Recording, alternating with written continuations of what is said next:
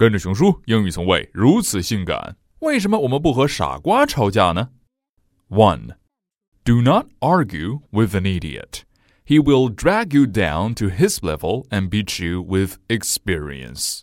因为他会把你的智商拉到跟他一样的水平，然后再用丰富的经验打败你。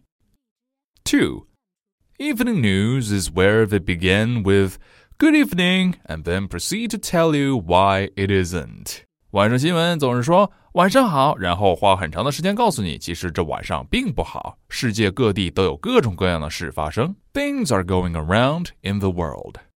And three, did you know that dolphins are so smart that within a few weeks of captivity, they can train people to stand on the very edge of the pool and throw them fish? Wow. So, who's training whom? Four, children. You spend the first two years of their life teaching them to walk and talk.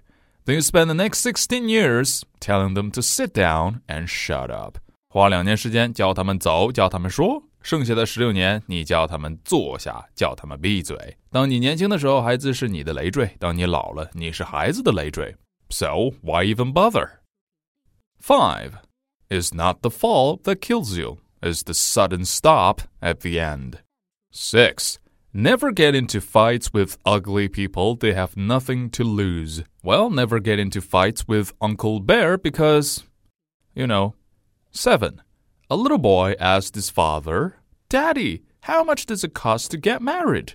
Father replied, I don't know, son. I'm still paying. It simply costs your life, that is. You've got your marriage, then you've got your kid. Then maybe you get another kid. 8. If at first you don't succeed, try again. Unless you fail at skydiving, well, then you won't have any chance to try again. 9.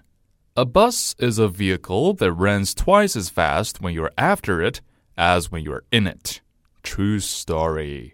经常等一个小时不见公交，然后啪啪啪来这连三辆。Ten. It is said that 90% of the things we worry about will never happen, and the other 10 can be managed. So why do we worry? And what is there to worry about? Hmm. 世上本无事，庸人自扰之。Never trouble troubles till troubles trouble you. 11. I keep the telephone of my mind open to peace, harmony, health, and love.